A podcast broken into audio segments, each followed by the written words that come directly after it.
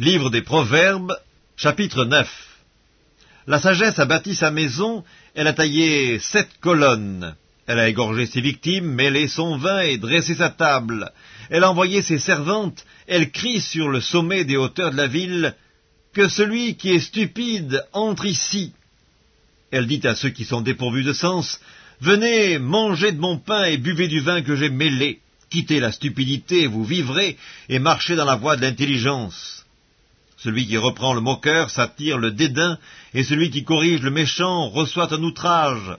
Ne reprends pas le moqueur de crainte qu'il ne te haïsse, reprends le sage, et il t'aimera. Donne au sage, et il deviendra plus sage, instruis le juste, et il augmentera son savoir.